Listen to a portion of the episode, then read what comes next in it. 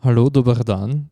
Herzlich willkommen zum Novi Glas Podcast. Hier ist Konstantin Vlasic und heute mein Gesprächspartner übers Telefon Martin Horvath und wir reden über Antiziganismus.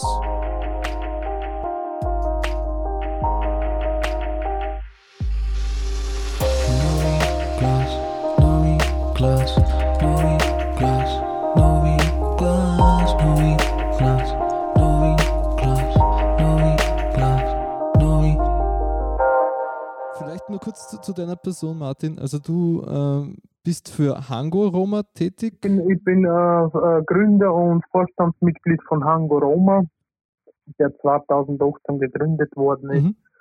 Ja, und unser, eines unserer Themen oder Schwerpunktthemen im Verein ist auch immer Antiziganismusarbeit. Eigentlich wir arbeiten alle, was im Verein tätig sind, ehrenamtlich. Dann, wenn es um Antiziganismusarbeit geht, äh, wie ist es dir ergangen, äh, als du von, von dieser Sendung vom äh, WDR erfahren hast?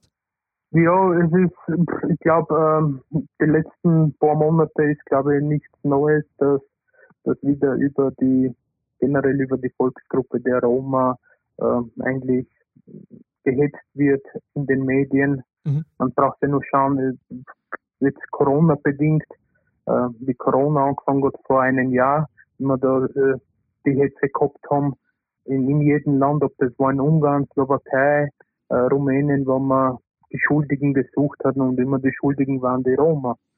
Und natürlich jetzt, ähm, ich glaube, mit der Sendung, das beweist auch wieder, dass man, wenn man im TV keine Quoten erreicht, muss man halt ein Thema wählen, äh, wo man wieder Quoten erreicht. Und leider ist es immer das Thema Roma oder jetzt da um die Diskussion um die Benennung, soll man das nennen, Zigeunersoße oder nicht. Und ich glaube, wie ich schon gestern auch gesagt habe, es ist verantwortungslos.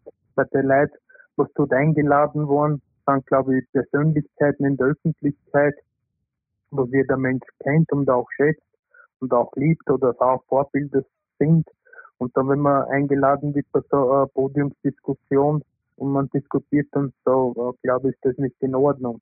Ja. Man kann eine Diskussion, ähm, man kann generell eine Diskussion über das Wort Zigeuner, wenn wir diese Bezeichnung haben oder nicht machen. Aber da muss man auch natürlich dann Vertreter für, für diverse Roma-Organisationen einladen, dass wir gemeinsam diskutieren können.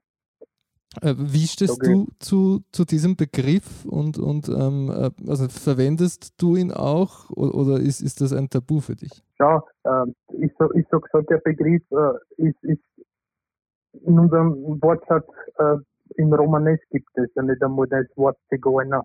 Und, und für uns ist das Wort Zigeuner halt negativ. Man verbindet das mit den ziehenden Gauner. Es ist halt, äh, wie soll ich sagen, ein negatives Wort eigentlich. Das, was uns eigentlich ähm, aufgedrückt worden ist. Und wir sind so einfach bezeichnet worden und es gibt natürlich gibt's Leute, die sagen, okay, ich bezeichne mich als Zigeuner. Das ist eine persönliche Meinung, also eine persönliche Geschichte.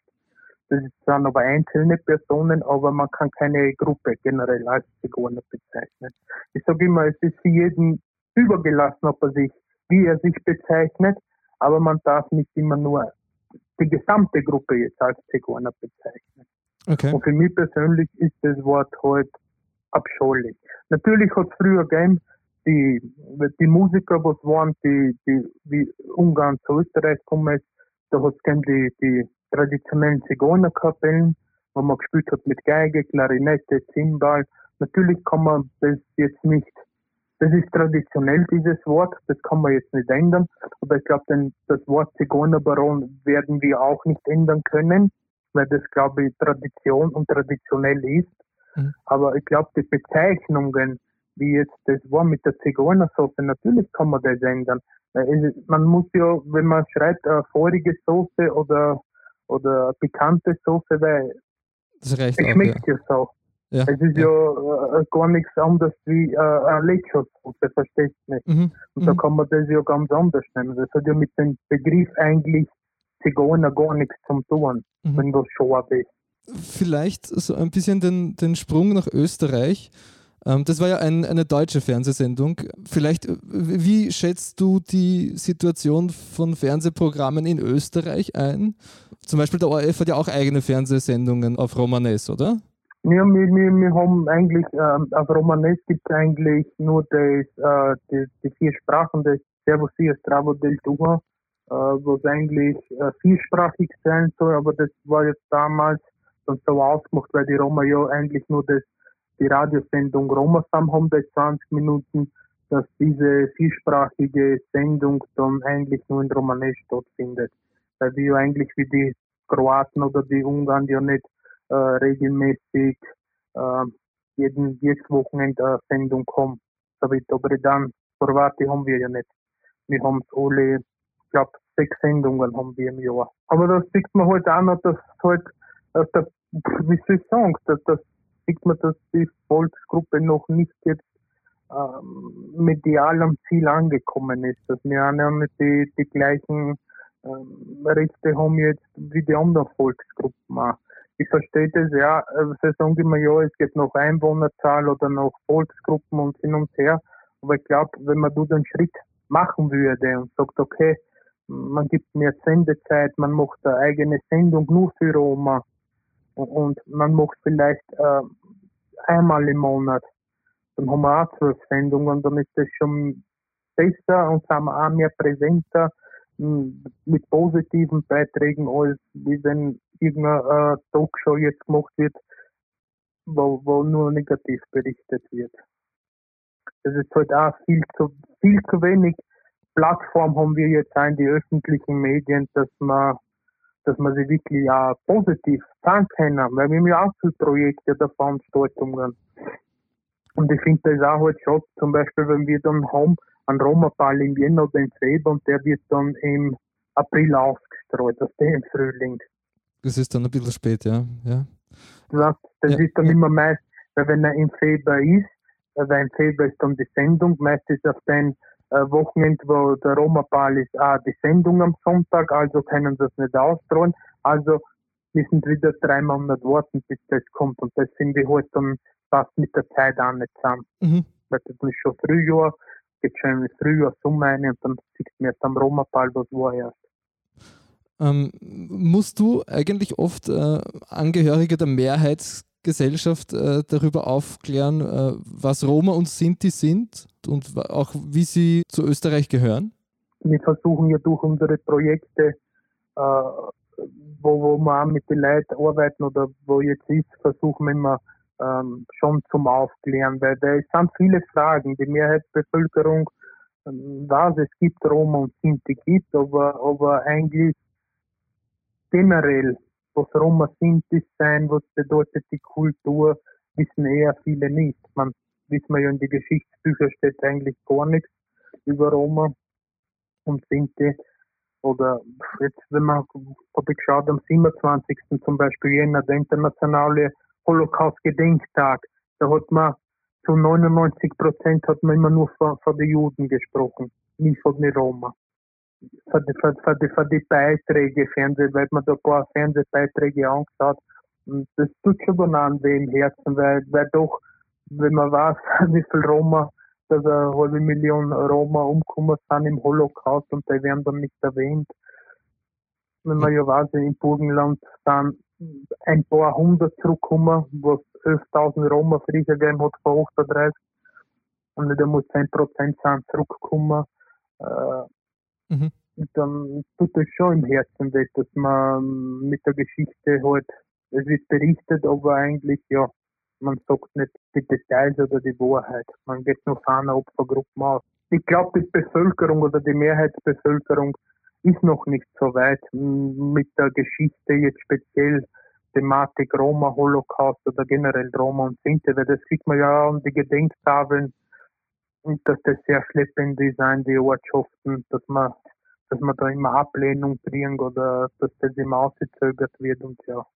Wie gesagt, es ist noch in, in, in, in der Arbeit, Informations- und Sensibilisierungsarbeit ist noch sehr viel zu tun. Und nur zurückkommen zum, mit natürlich versuchen wir, ob das jetzt, wie wir auch gehabt im Herbst einen Kochworkshop, mhm. einen Roma-Kochworkshop haben wir gehabt, online ist der veranstaltet worden, Natürlich ist es da speziell um die Roma-Küche gegangen, aber, aber wir versuchen auch nebenbei bei diesen Projekten, was wir machen, immer auch den Fokus auf die Geschichte der Roma zum Richten, weil es sind immer sehr viele Fragen und, und das kommt immer gut für die Leute an. Hast du auch das Gefühl, dass es innerhalb der Volksgruppe vielleicht mehr Repräsentanten braucht, die die Minderheit nach außen repräsentieren und vielleicht auch selbstbewusst dastehen und sagen, okay, ich, ich, ich bin Rom und, und ich bin stolz drauf? Naja, äh, wenn man sich anschaut, äh, heutzutage die Jugend geht normal mit denen um, dass sie jetzt Volksgruppenangehörige sind. Sie, äh, sie, sie stehen zu ihrer Identität, aber sie stellen sich jetzt nicht nach vor und sagen, okay, ich bekomme das raus, ich bin ein Rom. Ähm, wenn man die Jugend halt anschaut, die Roma-Jugend, das sind ja mehr nicht so jetzt wie ich, dunkle Typen, sondern eher schon hell. Dann kann man fast gar nicht äh, unterscheiden zwischen Roma oder ist das wer von der Mehrheitsbevölkerung. Natürlich braucht man mehr Roma-Aktivisten, die jetzt wirklich an der Front stehen, um, um, um da das machen. Natürlich wäre halt Roma-Aktivisten, die was vielleicht oder Roma sein, die was Firmen haben oder wo schon seit Jahren in der Gesellschaft oder Jahrzehnte integriert sind.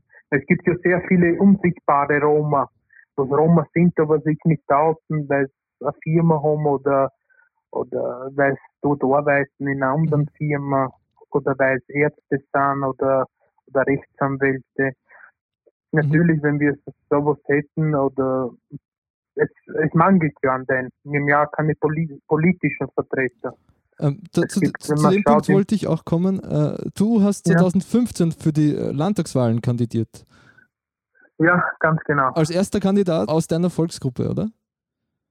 Ja, für Landtagswahl war ich der erste Rom, der eigentlich für so eine, für so eine, ja, für Landtagswahl in Burgenland kandidiert hat.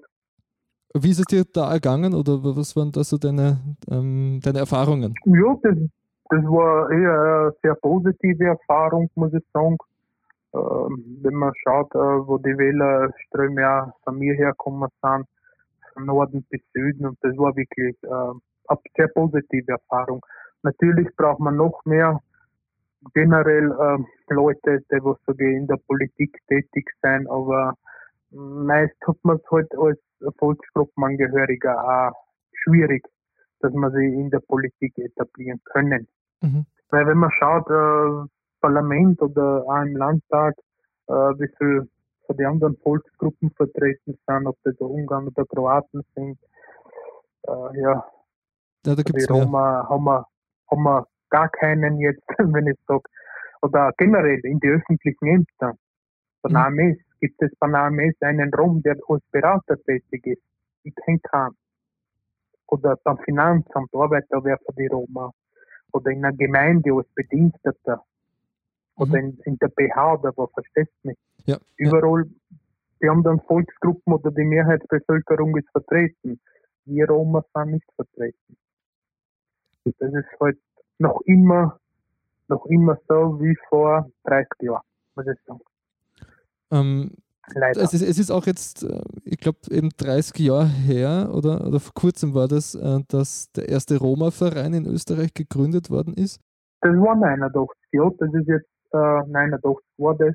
Mhm. 1989 im, im Juni wurde der erste Roma-Verein gegründet, eigentlich die erste Roma-Organisation in Österreich, ja. Ähm, du bist selber auch ähm, im Volksgruppenbeirat der Roma. Ähm, bist du da der Jüngste? Ich bin äh, für die, für die, jetzt für die müssen acht Kandidaten zusammen, was wir drinnen sind. Und für die Vereins, äh, äh, weil wir nur Kirchenvertreter auch, aber für die jetzt für die Vereinsfunktionäre bin ich der Jüngste. Wie alt bist du? Die Manuela ist, die, die Manuela ist äh, von der Kirche, ist nur Kirchenvertreter. Der ist um zwei Jahre jünger oder drei Jahre. Ich bin jetzt äh, 38, 38 bin ich. Wie ist die Arbeit im Volksgruppenbeirat äh, jetzt vielleicht zur Zeit auch in der Corona-Pandemie? Ja, natürlich, ja. Es könnte besser sein, muss ich sagen. Äh, durch Corona ist natürlich erschwerlicher gewesen, dass wir das wohl jetzt online müssen haben, dass wir sie nicht vorab treffen können, sie austauschen können. Aber sonst generell muss ich sagen, äh, die ist die, die, die Arbeit im Beirat sehr gut, auch bei der Roma. Auch der Austausch mit den anderen Volksgruppen ist immer intensiv. Und ja, war da schon, schon bei einigen Treffen dabei, bei den Vorsitzenden. Hab da auch keine Schweine schnuppern, ja. Okay. Dann, ähm, Martin, ich danke dir für das Gespräch. Also ich werde jetzt die Aufnahme beenden. Das war der Noviglas Podcast. Im Gespräch Martin Horvath mit Konstantin Vlasic, der die Fragen gestellt hat. Danke fürs Zuhören.